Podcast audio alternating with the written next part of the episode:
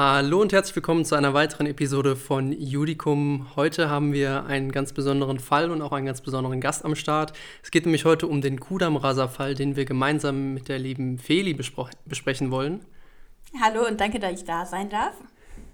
Hallo, Kannst du auch mal auch alles sagen, Noah. ähm, ja, wir hatten Feli schon mal bei uns dabei. Wir waren auch schon bei Feli im Podcast und wir dachten uns, es ist mal eine ganz coole Idee, wenn wir einen Fall ja, gemeinsam lösen. Und da haben wir uns gedacht, wir nehmen mal den Klassiker der letzten Jahre schlechthin, der die Zeitung so ein bisschen dominiert hat, und zwar den Kudam-Raserfall. Und ich glaube, bevor wir noch irgendwas anderes sagen, gehen wir erstmal kurz ins Intro. Judikum, der Podcast von und für Jurastudenten.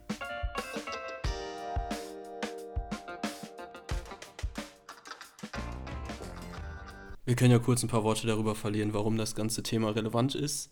Ah, stimmt, ja, wollte ich eigentlich machen, habe ich vergessen. Kann ich auch machen, wenn du Kannst möchtest. Kannst du auch gerne machen. Ja, also ähm, normalerweise wurde bei Autounfällen, die durch Straßenrennen verursacht wurden, und wenn da jetzt jemand gestorben ist, dann wurden die äh, Täter oft äh, mittels Paragraph 222 StGB bestraft, also fahrlässige Tötung. Und dementsprechend ist auch das Strafmaß ausgefallen. Ähm, ich habe zum Beispiel mal vom Bremer Fall oder Kölner Fall da waren die mit 22 Monaten und dann war das auch mit Bewährung und so. Ja, wir hatten jetzt auch letztens den Fall zum Beispiel, äh, wo dieser Audi in Flammen aufgegangen ist bei einem Raser, wo es jetzt auch wieder um die Frage der fahrlässigen Tötung geht. Ja, und ähm, hier in unserem Fall, im Kudam-Raser-Fall, war das so, dass das LG Berlin eben gemeinschaftlichen Mord angenommen hatte. Und ja, wir können ja jetzt einfach mal mit dem Sachverhalt anfangen. Also deswegen war das relevant erstmal, weil eben das Strafmaß so bei lebenslang liegt bei Mord und sonst halt oft mit fahrlässiger Tötung. Und wenn es in der Klausur drankommt, dann sollte man unbedingt zeigen, dass man dieses Urteil wenigstens gelesen hat, weil sonst, äh, ja. ja also nicht direkt mit fahrlässiger Tötung anfangen. Genau, ja. ja. Und ähm, das hätte ich vielleicht sogar gemacht, wenn ich den Fall jetzt nicht gekannt hätte. Stimmt, stimmt, ja. Also wir haben eigentlich vier Hauptprobleme, aber jetzt erstmal gehen wir im Sachverhalt erstmal darauf ein, was überhaupt passiert ist und dann können wir die Probleme nacheinander abhaken. Oder? Klingt doch gut, oder? Ja, Machen wir okay. so. Fang du am besten mit dem Sachverhalt an. Was ist denn so passiert? Okay, also am 1. Februar 2016 lieferten sich ein 27-Jähriger, also das war der Hauptangeklagte, und ein 24-Jähriger ähm, um 0.30 Uhr ein spontanes Autorennen auf dem Berliner Kurfürstendamm. Kudamm kennt man. Hm? Kudamm wird er genannt. Ich nehme mal an, wir nennen die einfach T1 und T2, ne? Genau, also wir hätten ja auch H und, H und M nennen können, aber ähm, wir lassen das jetzt einfach mal. Mhm. Und, ähm, ganz neutral. Genau, ganz neutral. Ähm, sie waren mit hochmotorisierten Fahrzeugen unterwegs und erreichten dementsprechend auch schnell die Geschwindigkeit von 120 km/h. Ähm, die trugen immer mal so ein Stechen aus, also haben bei einer entsprechend roten Ampel gehalten und wenn die grün, grün wurde, sind sie halt losgerast bis zur nächsten Ampel. Und ähm, ja, die letzte Fahrt, also die letzte Wettfahrt, die dann in dem Tod von dem Opfer geendet ist, hat 1,6 Kilometer betragen. Ähm, der T1, der lag in den letzten Metern noch ein bisschen zurück und gab deshalb äh, trotz einer näher kommenden Kreuzung äh, halt nochmal richtig Gas, also hat nochmal richtig auf den, äh, aufs Gaspedal gedrückt. Weil er und, gemerkt hat, dass er am Verlieren war, ne? Genau, Deswegen, ja. er wollte unbedingt gewinnen und zu diesem Zeitpunkt wäre ein Bremsen aber noch möglich gewesen, was der T1 auch erkannte. Und er hielt es außerdem noch für möglich, dass die Kreuzung querende Fahrzeuge äh, im Fall einer Kollision aufgrund der hohen Geschwindigkeit seines eigenen Fahrzeugs weggestoßen werden und deren Insassen dann zu Tode kommen. Ähm, das nahm er hier auch in Kauf und ähm, er wollte das eben, um das Rennen zu gewinnen und er wollte halt unbedingt dieses Gefühl des Sieges haben, dieses vom Sieg ausgehende Gefühl der Überlegenheit und Selbstwertsteigerung, das äh, ist hier in Anführungsstrichen. Das hat der BGA so wunderschön ausgedrückt. Ja. Der hat immer so schöne Floskeln. Ich denke mal, der Angeklagte hätte jetzt nur gesagt, ich wollte einfach gewinnen, aber ja, dementsprechend. Ja. ja. Ähm, für sich selbst rechnete er bei einer Kollision eben nicht mit ähm, einem Tod, sondern mit, nur mit leichten Verletzungen, da er halt front, frontal bei der Kreuzung ähm, in die weniger geschützte Seite des PKWs stoßen würde. Also der Eintrittswinkel war halt so, dass ja, der schnellfahrende T1 eben nicht so verletzt sein würde. Man muss dazu sagen, wenn man natürlich mit der Motorhaube irgendwo reinkracht, dann hat man noch so einen, so einen, so einen Quetschraum, ja. genau. Und äh, der Fahrer von einem anderen Fahrzeug, in dem in die Tür reingefahren wird, hat natürlich nur wenige Zentimeter äh, Tür zwischen sich. Deswegen ist da die Verletzung oder das Verletzungspotenzial weitaus größer. Ja. Und ähm, ja, der T1 der rechnete auch damit, dass verbunden mit einer Kollision eine Verletzung oder auch gar Tötung von Dritten hier zum Beispiel auch auf dem Gehweg oder daneben äh, unmittelbar an der Unfallstelle eben eintreten könnte. Der T2 ähm, ging vor der Kreuzung kurz vorm Gas, sah dann jedoch, dass der T1 eben aufholte und beschleunigte und äh, deswegen hat er eben selbst auch nochmal wieder beschleunigt. Mhm. Ähm, beide Fahrzeuge befuhren dann die Kreuzung nahezu gleichzeitig mit etwa 160 äh, bis 170 km/h. Das muss man mal betonen an der Stelle. Wir, also wir reden ja gerade von, von der Berliner Innenstadt. Ja, äh, damit ja. mit knapp 170 durchzufahren, ist schon ordentliches Tempo. Ja. Ich finde, das also so ein Tempo, wenn man das auf der Autobahn fährt, denkt man schon, okay, ist gut, wenn es frei ist. Also das würde ich jetzt auch nicht auf so einer hochbefahrenen Autobahn fahren. Ja, ja also mein, mein kleines Studentenauto schafft das auch gerade noch sowas. Ja. muss, man, muss man wirklich mal betonen. Ja, also ähm, ja, das war auf jeden Fall sehr schnell und der ähm, T1 und T2 fuhren dann halt in diese Kreuzung ein. Also die waren die ganze Zeit auf der geraden Strecke und dann von rechts sozusagen kam dann das Opfer in die Kreuzung eingefahren und äh, also seine Ampel war auch auf grün und ja, dann ist der T1 äh, frontal in den O reingefahren und der O ist auch direkt an der Unfallstelle verstorben. Das war, glaube ich, so ein lieber 69-jähriger Mann oder so. Mhm. Dementsprechend, äh, ja, der hatte auf jeden Fall keine Ahnung, dass da überhaupt jetzt irgendjemand angerast kommt. Man, man, muss auch mal dazu sagen, also das Auto von dem, von dem Opfer wurde echt durch die, durch die Luft geschleudert genau, und genau. Äh, wirklich komplett zerstört. Ja. Ich habe da auch die Bilder gesehen, das war so ein, so ein Jeep, das war schon ein sehr krasser Einschlag. Und ähm, die beiden Täter, die ähm, haben überlebt natürlich, sonst würden sie nicht angeklagt werden. Und ähm, ja, haben sich leicht verletzt nur. Und wir fragen uns in unserem Fall hier, ob die beiden Täter sich des Mordes strafbar gemacht haben. Und vielleicht würde ich so zur Vorgeschichte kurz sagen, also das, was Noah gerade vorgetragen hat, das war alles im Februar 2016. Und ein Jahr später, im Februar 2017, hat dann das Landgericht Berlin das erste Urteil gemacht und beide wegen gemeinschaftlichen Mord verurteilt. Ähm, ich denke mal, ihr setzt die Aktenzeichen wahrscheinlich in die Shownotes, oder damit es genau. Also nachgelesen also werden kann. Sein, genau. genau, ich lese jetzt nicht alle vor. ähm, und dann im März 2018, also nochmal so ein gutes Jahr später, hat der BGH das erste Urteil kassiert und ans Landgericht zurückgewiesen ähm, und das Ganze mit Mängel in der Urteilsbegründung begründet. Ähm, im, ja, wieder ein Jahr später, am 26. März 2019, kam dann das zweite Urteil des Landgerichts Berlin, ebenfalls wegen gemeinschaftlichen Mord. Und jetzt am 18. Juni 2020 hat der BGH das Urteil vom Landgericht Berlin bestätigt, aber nur bezüglich dem Unfallfahrer, das war der T1. Und ähm, wegen dem zweiten Fahrer, also T2, hat es nochmal ans LG zurückverwiesen. Man muss, das mal, man muss das mal ganz kurz dazu sagen. Also wir reden jetzt von einer Zeitspanne von vier Jahren und äh, mittlerweile ja fast schon, oder sind jetzt fünf Jahre äh, fast schon, also weil Noah vorhin die, die fahrlässige Tötung angesprochen hat, hier reden wir ja fast schon von, von dem Strafmaß der fahrlässigen Tötung, seit, mhm. seitdem das Ganze schon her ist und seit dieses Gerichtsverfahren im Endeffekt läuft, vor allem für den T2, der jetzt immer noch in Untersuchungshaft ist. Das ist echt Muss man verrückt, ganz klar ja. dazu sagen, ja. Wir haben das Ganze hier in vier Problemkreise unterteilt. Und zwar einmal die Abgrenzung Vorsatz und Fahrlässigkeit bei Eigengefährdung. Ähm, das ist natürlich ein sehr, sehr spannender Punkt, der ja im Prinzip auch also den Unterschied zum Fahrlässigkeitsdelikt eben ausmacht, wenn man der auch die Medienberichte dominiert hat, auf jeden genau, Fall. Wenn man bedingten Tötungsvorsatz hier annimmt. Dann äh, die Heimtücke bei einer fehlenden Opferwahrnehmung. Also derjenige, der jetzt hier ins, ähm, in die Kreuzung reingefahren ist, der, das Opfer, wir fragen uns, war der arg los und wehrlos. Aber vor allem fragen wir uns auch, ob der Täter überhaupt diese Arg- und Wehrlosigkeit ausgenutzt hat. Mhm. Und ähm, ja, dann fragen wir uns noch als drittes, ob dieses Auto hier ein gemeingefährliches Mittel sein kann. Ähm, da gehen wir dann später noch drauf ein. Und am Ende noch, ob eben ein gemeinsamer Tatentschluss, also eine Mittäterschaft, während dieser Hochgeschwindigkeitsfahrten vorlag. Ja, genau. Und gerade letzter Punkt werden wir dann bei der Prüfung von T2 vornehmen, weil wir gehen jetzt natürlich in alter Manier äh, wieder in, einem, in, einer Art Gutachten vor, sodass ja. man auch sich vorstellen kann, wo sich das ungefähr alles einreiht.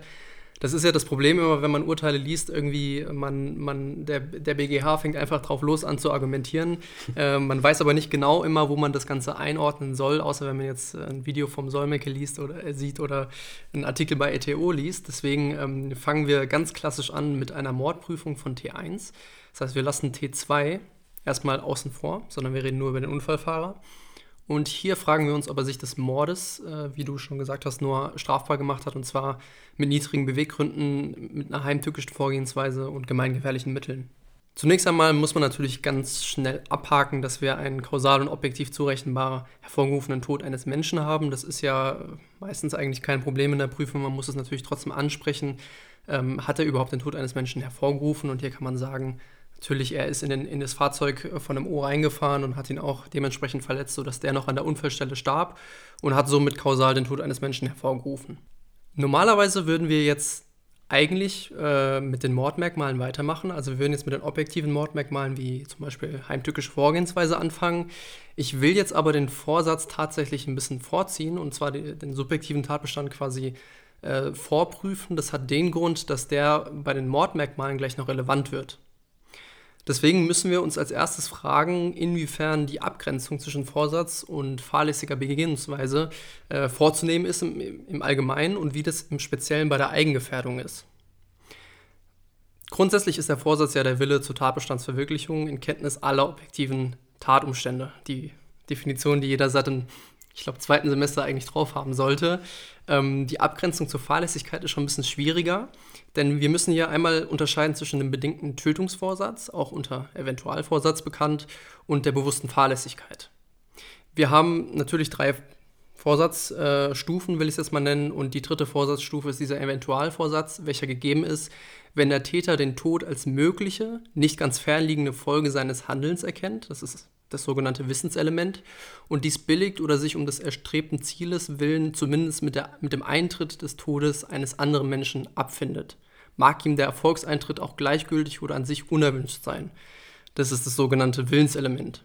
Also ähm, das war jetzt quasi die Definition vom bedingten Tötungsvorsatz und ich will jetzt nicht die ganze Zeit irgendwelche Definitionen runterleiern. Deswegen gebe ich jetzt einfach mal Noah ab. Noah, was ist denn die sogenannte bewusste Fahrlässigkeit? Mm, Bewusste Fahrlässigkeit liegt dagegen vor, wenn der Täter mit der als möglich erkannten Tatbestandsverwirklichung nicht einverstanden ist. Also er sagt, ich will das nicht. Ne? Und ernsthaft und nicht nur vage darauf vertraut, dass der tatbestandliche Erfolg eben nicht eintreten wird. Genau, und das ist ja grundsätzlich in Klausuren relativ simpel abzuhaken, vor allem im ersten Staatsexamen, weil wir natürlich den subjektiven Tatbestand vom Täter so runtergeschrieben haben. Jetzt hatte der BGH natürlich das Problem, ähm, nicht nur, welche Anforderungen müssen wir in Raserfällen stellen, sondern inwiefern können wir das dem Raser im, im, Zweifel auch nachweisen, dass er tatsächlich entweder bewusst fahrlässig gehandelt hat oder einen bedingten Tötungsvorsatz tatsächlich hatte. Und hier hat die Vorsitzende Richterin äh, betont, dass es eine umfassende Gesamtschau aller objektiven und subjektiven Tatumstände äh, geben muss und es nicht, sich nicht um ein typisches Tötungsdelikt hier handelt. Also Jetzt nicht zum Beispiel wie äh, der Tod herbeigeführt durch die Waffe. Genau, also der klassische Mord ist ja eigentlich, ja, ich sag jetzt mal mit einer Pistole oder mit einem Messer oder es, ja, in, in, auf so eine Art und Weise. Und hier haben wir einen, einen, einen ganz besonderen Umstand. Und deswegen ist es auch sehr schwierig zu begründen. Aber wir müssen eigentlich auf die Begründung vom Landgericht eingehen, weil eigentlich hat das Landgericht ja alles gesagt und der BGH hat im Endeffekt nur gesagt, ja, das war richtig oder das war nicht richtig. Und der BGH hat zum Landgericht gesagt, ja, das habt ihr im zweiten Urteil äh, zutreffend ausgeführt. Und zwar, dass der T1 nach Durchfahren der letzten Kurve vor dieser geraden Strecke äh, das für ihn unkalkulierbare Risiko einer Tötung Dritten, Dritter durch die Geschwindigkeit seines Fahrzeugs erkannt hat oder beziehungsweise bewusst gewesen, gewesen sein muss. Also ähm, vielleicht kann man noch mal kurz sagen, zu dem Zeitpunkt, wo er noch hätte bremsen können, war das jetzt? Mhm. Okay. Ja, das sagst schon richtig, ist ganz wichtig. Kannst du ja nochmal mhm. ganz kurz sagen, woher kommt überhaupt dieser Gedanke, warum das überhaupt so wichtig ist, auf welchen Zeitpunkt wir abstellen müssen? Also ähm, die Gefahr wird ja regelmäßig beim Autofahren oder beim Rasen deshalb verursacht. Also schon in dem Zeitpunkt, wo man aufs Gaspedal drückt und die entsprechende äh, Geschwindigkeitsübertretung hat. Also mhm. wenn ich jetzt 170 fahre, dann kann ich, äh, wenn jetzt einer vor mir auftaucht, schon gar nichts mehr machen. Das heißt, es muss schon auf die Gefährlichkeit vorher abgestellt werden. Und hier war das Problem vom ersten Urteil des Landgerichts, was der BGH damals auch gesagt hatte. Und zwar hatte das Landgericht nämlich gesagt, in dem Moment, wo das Fahrzeug vom Täter die Kreuzung äh, betreten hat, betreten ist vielleicht das falsche Wort, aber befahren. erfasst hat, ja, befahren, ja. genau, befahren hat, ähm, hatte der Täter Vorsatz. Und da hat, es, hat der BGH gesagt, nee, so geht das nicht, weil mhm. in dem Moment konnte der Fahrer, also T1, überhaupt nicht mehr bremsen, weil wenn man mit 170 in eine, in eine Kreuzung fährt, wie will man zum Teufel noch bremsen, um, um das ja. Geschehen zu verhindern? Das heißt, es war gar keine Handlung mehr im rechtlichen Sinne so gesehen. Ja. Und deswegen hat der BGH gesagt, nee, Landgericht, das müsst ihr nochmal besser begründen. Und dann hat das Landgericht gesagt, gut, dann stellen wir jetzt auf den Zeitpunkt vorher ab. Das heißt, auf diesen Zeitpunkt, wo der Täter 2 eigentlich kurz vorm Gas gegangen ist und Täter 1 nochmal ordentlich Gas gegeben hat, um das Rennen zu gewinnen. Und da hat das Landgericht gesagt, da muss ihm in dem Moment bewusst gewesen sein, dass da bei dieser Kreuzung ein Dritter kommen muss oder kommen kann, auch weil sie den Täter befragt haben. Die haben eine psychologische Untersuchung gemacht. Die haben geschaut, okay, äh, kennt er sich dort aus? Er kannte sich auch tatsächlich dort aus. Das heißt, er wusste, wie viele Fahrzeuge da lang fahren, äh, was das für eine Gegebenheit ist. Und da hat das, äh, hat das Landgericht dann gesagt, okay, in dem Moment, wo er auf dieser Geraden nochmal ordentlich Gas gegeben hat, muss ihm bewusst gewesen sein, dass wenn da ein Fahrzeug kommt, er dieses Fahrzeug auch erwischen wird und er diesen Insassen auch töten wird dann in dem Moment. Das heißt, er hat es tatsächlich billigend in Kauf genommen, dass er den Insassen dann tötet.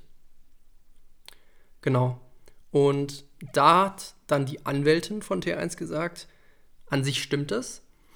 Aber auf der anderen Seite ähm, kann man doch nicht davon ausgehen, dass er ein, die Tötung eines dritten Menschen billigend in Kauf nimmt, wenn er auch noch die Gefahr sieht, dass er sich selbst dabei umbringen könnte. Das heißt, wenn du jetzt zum Beispiel nur auf einer, auf, auf einer, auf einer Strecke fährst und du denkst, oh Mist, wenn ich jetzt so schnell fahre, dann bringe ich jemanden um und dann, dann bringe ich mich selbst um, dann kann nicht davon ausgegangen werden, kann nicht davon ausgegangen werden, dass du diese Gefahr erkannt hast tatsächlich. Das, deswegen hat die Anwältin gesagt, nein, der T1 hat diese Gefahr gar nicht gesehen, weil wenn er sie gesehen hätte, dann muss ihm ja auch bewusst gewesen sein, dass er sich selbst hätte umbringen wollen und das wollte er in dem Moment nicht. Und hier kann man ja ganz schnell sagen, der ging ja auch davon aus, dass er eben auch im Falle eines Unfalles gar nicht selbst so stark zu Schaden kommen wird. Der meinte ja, ähm, aufgrund des Aufprallwinkels für sein Fahrzeug ja, sein Fahrzeug hatte ja eine entsprechende Knautschzone mhm. und ähm, er ist halt mit leichten Verletzungen da weggekommen, während halt O äh, keine Knautschzone hatte und direkt also frontal sozusagen, also von der Seite wurde ja das Auto dann. Der Airbag wurde da auch erwähnt in dem Kontext, äh, wurde ja. gesagt, ja, der Airbag würde auch noch auslösen, würde quasi die Wucht, von, die von vorne kommt in, deinem, in seinem Fall, tatsächlich ein bisschen auffedern und beim anderen wäre es eben nicht so gewesen. Es war auch übrigens dann so, dass die Fahrzeuge beide, also von T1 und T2 im Endeffekt auch noch kollidiert sind, aber seitlich und dann auch noch gegen eine Wand gefahren sind, beziehungsweise gegen so eine Mauer. Ähm, und da hat der BGH gesagt, nee, das äh, reicht leider als Verteidigung in dem Fall nicht aus. Das heißt, wir können guten Gewissens davon ausgehen, dass er tatsächlich den Tod eines Menschen billig in Kauf genommen hat und es nicht nur bewusste Fahrlässigkeit war. Und deshalb bejahen wir tatsächlich den Vorsatz in dem Fall auch. Das kann man natürlich auch anders begründen. Also das mhm. kann man natürlich in anderen Fällen und muss man vielleicht auch in anderen Fällen anders begründen, wenn es anders gelagert ist. Aber hier in diesem Umstand war es tatsächlich so, da hat die Richterin auch nochmal gesagt, wir reden hier von Geschwindigkeiten von 170 km/h in der Innenstadt. Also ja. da muss, wenn du, wenn du, wenn du psychisch korrekt bist, muss dir bewusst sein, dass du, wenn du in Berlin, in der Hauptstadt Deutschlands, durchfährst, dass du da einen, einen anderen äh, Verkehrsteilnehmer triffst, im Endeffekt. Also du im Prinzip, man hat auch so ein bisschen aus einem objektiven Dritten sozusagen geguckt, wie verhält sich ein normaler Autofahrer? Genau, man hat sich so ja. versucht, in den rein zu versetzen. Ja. So ein bisschen, weil das, ich meine, das ist die Schwierigkeit. Ich meine, Feli, das wirst du noch am besten wissen von uns dreien, äh, wie es dann in der Realität ist und nicht nur, nicht nur in der Theorie und im ersten Staatsexamen, aber wie das dann ist, wenn man tatsächlich den Vorsatz von jemandem nachweisen muss. Das ich glaube, das ist eigentlich so das Schwierigste wahrscheinlich im Strafrecht, ja. Genau, ja. So, dann hätten wir im Prinzip das erste Problem abgehakt und bedingter Tötungsvorsatz liegt also vor. Und hier wollte ich nochmal kurz erwähnen, dass ich die Definition gar nicht so mit diesem um des erstrebten Zieles willen im Kopf hatte. Also die habe ich eigentlich nie mitgenannt. Diese, diese entsprechende. Das ist wahrscheinlich die ausführliche BGH-Definition, die, genau, die schöne. Sehr, sehr richtig. Das ist die BGH-Definition und wenn man die wenn man alle Definitionen vom BGH im Staatsexamen bringt, dann äh, hat man allein schon dadurch vier Punkte. Okay, dann kommen wir ja jetzt zum nächsten Problem. Das äh, wäre dann das Mordmerkmal, das objektive Mordmerkmal Heimtücke. Und Feli, da gebe ich jetzt mal an dich ab. Du kannst okay. gerne die Definition vorlesen. Also ähm, heimtückisch handelt, wer die Arg- und Wehrlosigkeit des Opfers in feindseliger Willensrichtung ausnutzt. Und arglos ist, wer sich keines Angriffes auf Leib oder Leben versieht. Und wehrlos ist, wer sich aufgrund der Arglosigkeit nicht gegen den Angriff verteidigen kann. Okay, also danke erstmal. Gerne. die Arg- und Wehrlosigkeit des Opfers ähm, lag hier schon unproblematisch vor, kann man so sagen, wenn man sich das jetzt nochmal kurz vorstellt. Eigentlich ist ja fast jeder Autofahrer, der im normalen Stadtverkehr unterwegs ist, äh, ziemlich arglos. Ich, also, also, ich kann da übrigens aus, aus eigener Erfahrung sprechen. Ja, ich bin nämlich auch schon wir, ja. an der Ampel losgefahren, wurde dann erfasst und äh, also du. Oh Gott. Du, ähm, aber du rechnest wirklich in dem Moment nicht. Also du fährst wie an jeder anderen normalen grünen Ampel 0 auf 15 los und rechnest mit überhaupt nichts so. Deswegen, also die Arglosigkeit ist da wirklich kein Problem. Mhm. Also aufgrund der Arglosigkeit war das Opfer ja auch wehrlos hier. Ähm, folglich, also wir fragen uns ja jetzt, äh, ob es zur Bejahung der Heimtücke überhaupt erforderlich ist, dass der Täter das ähm, Opfer hier wahrnimmt oder dessen Arglosigkeit instrumentalisiert.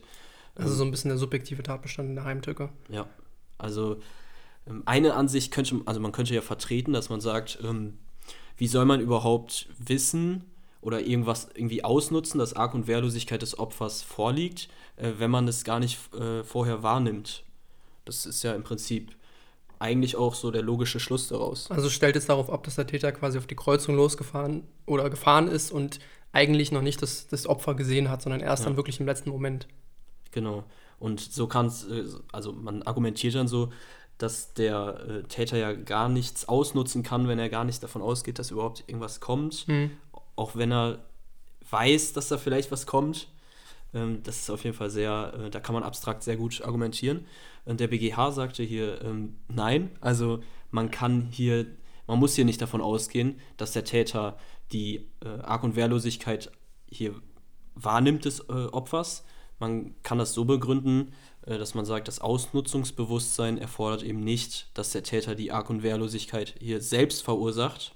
Ähm, wenn man, wie wir eben schon beim äh, bedingten Tötungsvorsatz, äh, wenn man diesen bejaht, dann geht man ja davon aus, dass der Täter von den anderen Verkehrsteilnehmern gewusst hat. Und da ist es ja eigentlich nur konsequent, also wenn der Täter von den anderen Verkehrsteilnehmern ja schon gewusst hat, äh, auch zu sagen, dass er dieses gewisse Ausnutzungsbewusstsein hat, beziehungsweise dass man dieses Ausnutzungsbewusstsein auch unterstellen kann. Also er hatte quasi wie so eine Art Eventualvorsatz bezüglich der, des Ausnutzungsbewusstseins, wenn man so sagen will. Ja. Und dementsprechend können wir die Heimtücke hier auch annehmen. Also beziehungsweise der BGH hat das so gemacht. Ähm, ich finde, da kann man auf jeden Fall noch argumentieren. Es kommt auf den Einzelfall an. Ja gut, also wie ja. gesagt, das habe ich ja vorhin auch schon erwähnt, das ja. hat die Richterin auch nochmal betont. Wir haben hier wirklich einen Einzelfall und wir müssen wir können das nicht generalisieren. Also wir, wir, müssen bei jeder Argumentation, die wir jetzt hier anbringen und bei allen Punkten müssen wir dazu sagen, das ist jetzt wirklich auf den Kudam-Raser-Fall bezogen und spezialisiert. Und das muss nicht bei jedem Raser-Fall so sein, das muss nicht bei jeder Klausur so sein. Das ist einfach in diesem Fall hier so gewesen. Ja. Passend dazu habe ich äh, witzigerweise in Vorbereitung auf die Folge auch einen Artikel gelesen, wo hieß, Raser sind doch Mörder, äh, wo es halt pauschalisiert wird. Aber das ist am besten nicht in der Klausur machen. Nee. Genau. Ähm, dann das dritte Problem, da dachte ich persönlich, als erstes habe ich gar nicht gesehen, warum da ein Problem liegen sollte. Ähm, und zwar das gemeingefährliche Mittel. Also oft ist es ja so, dass wenn der Täter mit einem Auto in eine Menschenmenge fährt, wie jetzt leider häufiger vorgekommen ist, wird das immer problemlos angen angenommen, dass es ein gemeingefährliches Mittel sein kann. Hier ist es jetzt aber problematisch. Und zwar, Simon, magst du erstmal gerade die Gemeingefälligkeit definieren? Ah, Mist, ich bin auch noch dran. ja. Ja, also äh, ein Mittel ist grundsätzlich gemeingefährlich, wenn der Täter es in der konkreten Situation nicht kontrollieren kann und es geeignet ist, eine unbestimmte Mehrzahl von Menschen an Leib und Leben zu gefährden. Und hier muss man auch dazu sagen, natürlich gleichzeitig zu gefährden, was auch ganz viele Leute vergessen. Ja, und das Landgericht Berlin hat erstmal dazu ausgeführt, dass herumfliegende Trümmerteile mehrere Menschen, zum Beispiel auch auf dem Gehweg, also äh, Fußgänger, hätten treffen können. Und der BGH hat aber soweit ich weiß, die Gemeingefährlichkeit verneint, weil nicht hinreichend nachgewiesen werden kann, dass der Täter überhaupt daran gedacht hat, dass äh, weitere Menschen gefährdet werden. Ja, aber ich denke, das kann man wahrscheinlich auch so oder so sehen. Also ich glaube, genau. ich hätte es eher bejaht. Ja, also das ist jetzt natürlich an der Stelle ein rein praktisches Problem, ja. ähm, weil, wie du schon gesagt hast, also wenn wir jetzt ein Auto haben, was irgendwie irgendwo rumfliegt und wir haben es vorhin auch erwähnt, dieses, dieses, das Fahrzeug vom Opfer wurde durch die Luft geschleudert, es wurde fast vollständig zerstört. Ähm, die beiden Unfallfahrer sind auch noch mehrere Meter weiter äh, geschlittert und äh, überall gegengefahren. Also da kann man schon davon ausgehen, dass wenn da noch jemand auf dem Gehweg gewesen wäre oder sonst irgendwo gewesen wäre, ähm, womöglich getroffen werden konnte. Ja. Ähm, das Problem war jetzt natürlich, dass das Landgericht dann es jetzt ähnlich wie die Feli es machen würde, einfach gesagt hat, ja, der hatte da, der hatte da Vorsatz bezüglich der gemeingefährlichen Mittel. Und da hat der BGH gesagt, nee, ihr müsst es schon begründen, warum er es hatte und nicht einfach behaupten. Deswegen, ähm, ja, muss also, man das an der Stelle ablehnen tatsächlich. Ja, die lehnen es hier ab und man kann ja im Prinzip dann nochmal so aus Tätersicht sagen, äh, wenn er da so lang rast, dann kann er im Prinzip nur ein Auto treffen. Also er kann ja im Prinzip, wenn er irgendwo reinfährt, kann er mhm. ja nur dann ein Auto treffen. Naja. Oder wenn natürlich. Wenn zwei Autos nebeneinander fahren, hätte er beide, also hätte er das erste gegen das andere schieben können. Ja. Das heißt, er hatte schon mehrere, also man kann es nicht. Es ist schwierig, so, so ja. Es ist schwierig, ja, aber ich, also ich tendiere tatsächlich dazu, dass es auf jeden Fall gemeingefährliche Mittel sind. Mhm. Ähm, wie gesagt, objektiv, rein objektiv betrachtet. Aber man muss natürlich zu, zu jedem Mordmerkmal auch einen, den subjektiven Tatbestand dazu prüfen. wenn der halt nicht vorliegt, dann kann man es halt bei einer. Vorsatztat leider nicht annehmen. Ja, ansonsten haben wir ja noch ähm, ein weiteres Mordmerkmal. Willst du das machen oder soll ich das machen? Oh, das kann ich mal wieder machen. Also, es ist relativ simpel. Wir haben nämlich die niedrigen Beweggründe und äh, Feli, wenn ich schon dabei bin, dann suche ich, such ich jetzt nicht aus. Du kannst die Definition gerne mal sagen von Vielen niedrigen Dank. Beweggründen. äh, niedrige Be Beweggründe sind solche, die auf sittlich niedrigster Stufe stehen, von hemmungsloser Eigensucht bestimmt und daher besonders verwerflich sind. Genau, und hier müssen wir in unserem Fall ähm, von einem Straßenrennen ausgehen. Das heißt, wir haben einen Täter, der wollte ein Straßenrennen fahren und da hat der BGH gesagt, beziehungsweise das Landgericht in dem Fall, der wollte dieses Straßenrennen fahren, um jeden Preis gewinnen und hat eben auch, wie wir eben schon geprüft haben, dabei billig in Kauf genommen, dass er einen Menschen tötet. Das heißt, ähm, der, der, der Wille, das Straßenrennen um jeden Preis zu gewinnen, ist niedriger Beweggrund. Also das ist auf sittlich niedrigster Stufe, da muss man gar nicht diskutieren. Ja. Ähm, das ist hemmungslose Eigensucht vom Feinsten im Endeffekt, weil, also Halt, ich bitte ja. euch, so ein Straßenrennen zu gewinnen und dafür jemanden umzubringen, das, da muss man gar, gar nicht drüber diskutieren. Das heißt, ähm, wir haben niedrige Beweggründe unproblematisch vorliegen ähm, und somit äh, haben wir im Endeffekt tatsächlich die Mordprüfung vom T1 eigentlich schon fertig und können Mord prüfen, äh, bejahen. Und ich, ich sage jetzt noch einmal die, die, die Normenkette, weil ich so toll finde. Das sind die Paragraphen 212, 211 Absatz 2, Gruppe 1, Alternative 4 und Gruppe 2, Alternative 1 und 3. Das ist das, was wir geprüft haben. So, was wir natürlich abgelehnt haben, war im Endeffekt ähm, gemeingefährliche Mittel. Das heißt, es war in der Gruppe 2 die Alternative 3. So, und wenn wir jetzt weitergehen zu T2, die Strafbarkeit von T2 prüfen, und wir würden die Normenkette an den Anfang stellen, müssen wir natürlich Gruppe 3 weglassen. Weil, ja, es, es, ist so, natürlich, weil wenn, wenn wir sie eben gerade abgelehnt haben bei T1, dann können wir jetzt nicht einfach bei T2 mit der, mit der gleichen Prüfung anfangen, sondern müssen in dem Fall dann tatsächlich auch die gemeingefährlichen Mittel weglassen. Okay, bei T2 kam dann nochmal ein extra Problem hinzu, und zwar der gemeinsame Tatentschluss. Ähm, das Landgericht hat eigentlich Mittäterschaft angenommen, der BGH hat es verworfen, ähm, weshalb ja da deswegen auch nochmal zurückverwiesen wurde. Und es sei wegen der Fokussierung auf das Rennen fernliegend, dass die beiden Tag Angeklagten den Tatentschluss beim Zufahren auf die letzte Kreuzung gemeinsam konkludent geschlossen haben. Und ähm, ein mittäterschaftliches begangenes Tötungsdelikt setzt voraus, dass der gemeinsame Tatentschluss auf die Tötung eines Menschen durch arbeitsteiliges Zusammenwirken gerichtet ist. Und für diese Annahme reicht es nicht aus, dass sich die beiden nur zu einem gemeinsamen Straßenrennen verabredet haben, dass darin dann auch der Tatentschluss gemeinsam zu sehen ist, dass ein Mensch zu Tode kommt. Und das Landgericht hat zwar den grundsätzlichen Tatentschluss auch von T2 begründet, hat aber nicht begründet, ob dieser auch einen gemeinsamen Tatentschluss mit T1 gefasst habe. Und deswegen wird an das Landgericht zurückverwiesen. Und ich denke, da warten wir jetzt eigentlich auch weiter dann auf das neue Urteil. Und dann könntest du wieder zum genau. BGH gehen, im Worst Case oder Best Case. Wird es wahrscheinlich auch. Also ich gehe, ich gehe eigentlich fest davon aus, ähm, allein um, um, um dem damit der Anwalt dem, dem Angeklagten nochmal ein bisschen Zeit gewinnt und äh, irgendwie nochmal, also falls ein Mordurteil fällen, fallen sollte und irgendwie nochmal rausholen kann, dass da vielleicht nochmal ein anderes Urteil zu fällt. Ähm, was man dazu natürlich auch sagen muss, ist, wenn ähm, dieser gemeinsame Tatenschluss nicht nachgewiesen werden kann, haben wir trotzdem einen versuchten Mord. Ich meine, wenn wir jetzt sagen, ja, T2 hatte Tatenschluss bezüglich der Tötung eines Menschen, aber wir können nicht nachweisen, dass er Tatenschluss zur gemeinschaftlichen Tatbegehung hatte, dann hatte er trotzdem einen versuchten Mord begangen. Ja, unmittelbares Ansetzen. Wir hatten schon in einer der letzten, in der Balkonfolge, Balkonsturzfolge, haben wir sehr viel äh, über den Versuch gesprochen. Mm, und hier muss man dazu sagen, äh, das unmittelbare Ansetzen liegt, also jetzt meiner Ansicht nach, äh, vor. Das ist jetzt absolut meine Meinung. Das heißt, das, mhm. das ist nicht von irgendeinem Gericht begründet, aber ähm, Tatenschluss liegt vor, wie das Gericht gesagt hat. Unmittelbares Ansetzen wäre in dem Fall auch gegeben. Und somit müsste man eigentlich von versuchten Mord ausgehen, in dem Fall.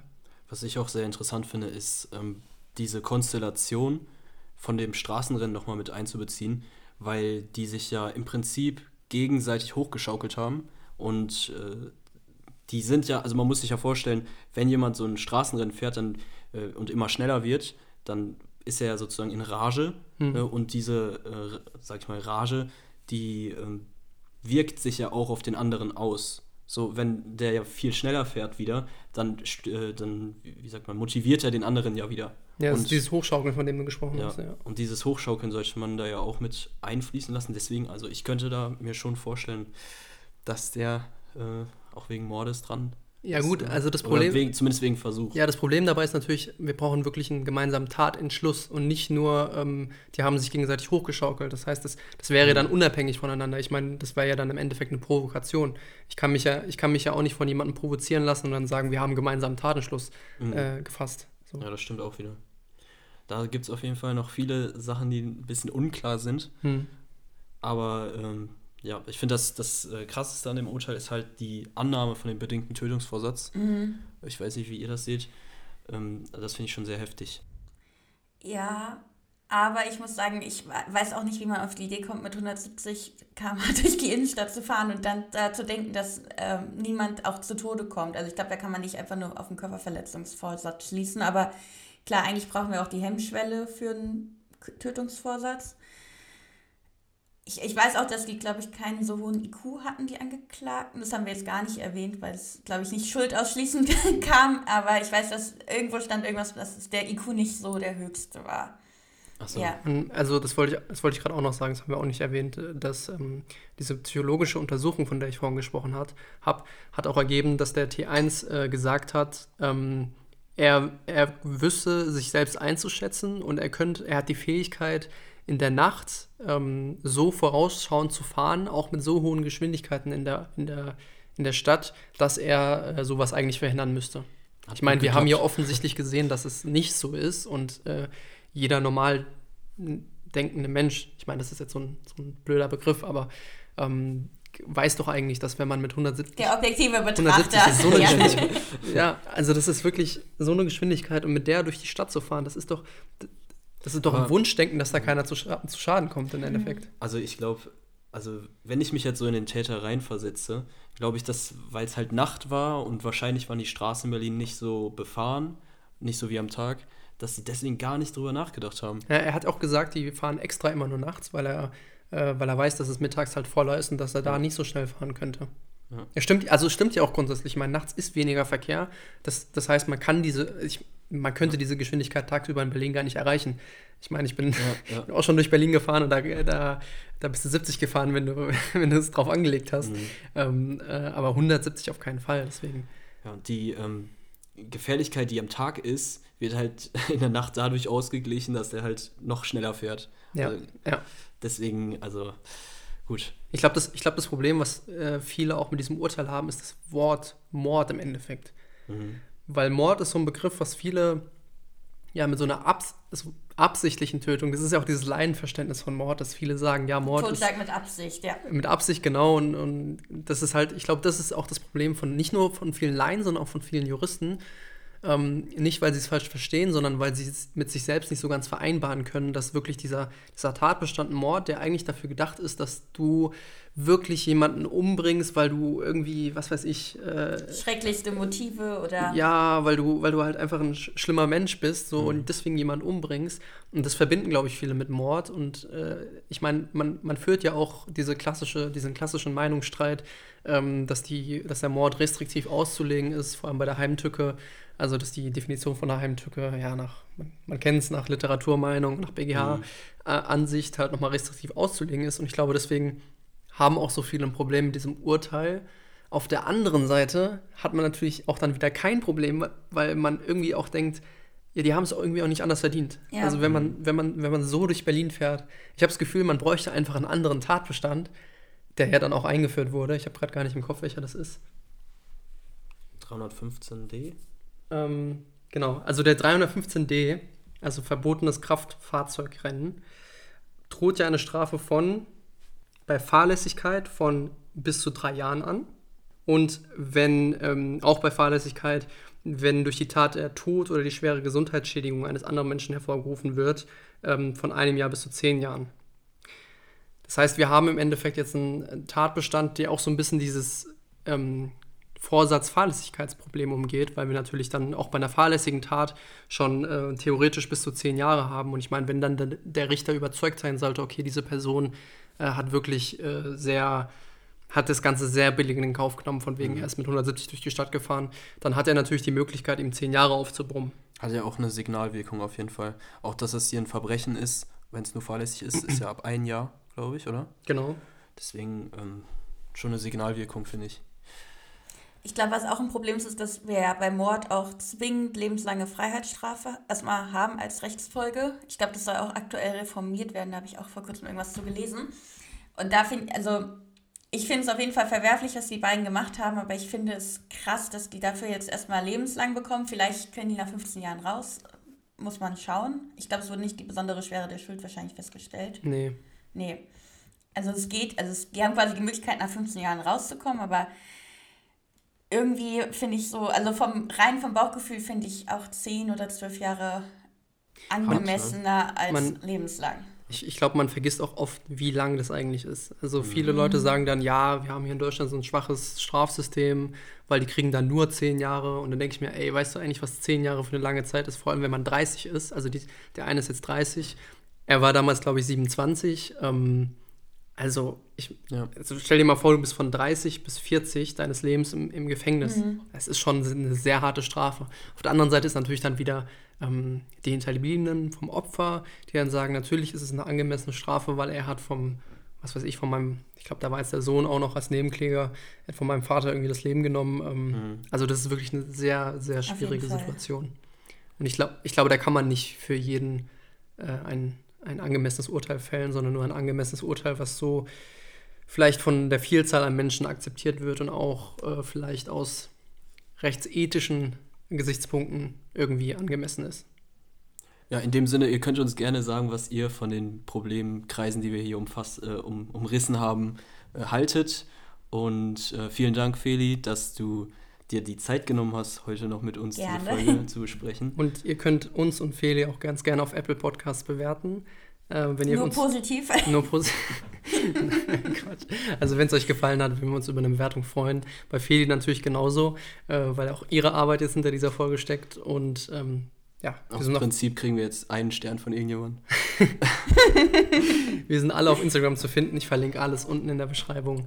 Die Urteile auch. Die Urteile auch, genau. Und ähm, wir hören uns dann in der nächsten Woche wieder. Ciao. Bis dann.